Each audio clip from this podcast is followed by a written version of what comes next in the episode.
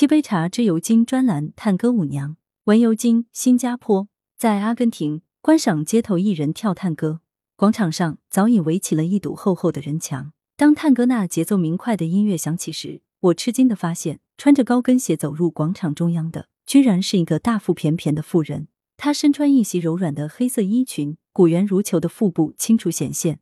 只见她与男伴相拥，泰然自若的跳起了动作激烈的探戈舞。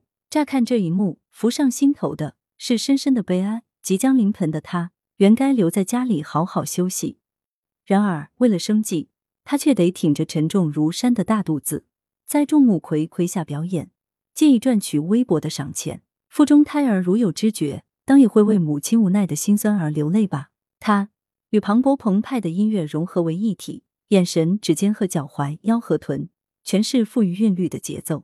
此刻，她不是一个体态臃肿、双脚浮肿的孕妇，而是飞在天上的一只小鸟，轻灵轻巧。看着看着，渐渐的，我的心情、我的想法、我的看法，有了一百八十度的转变。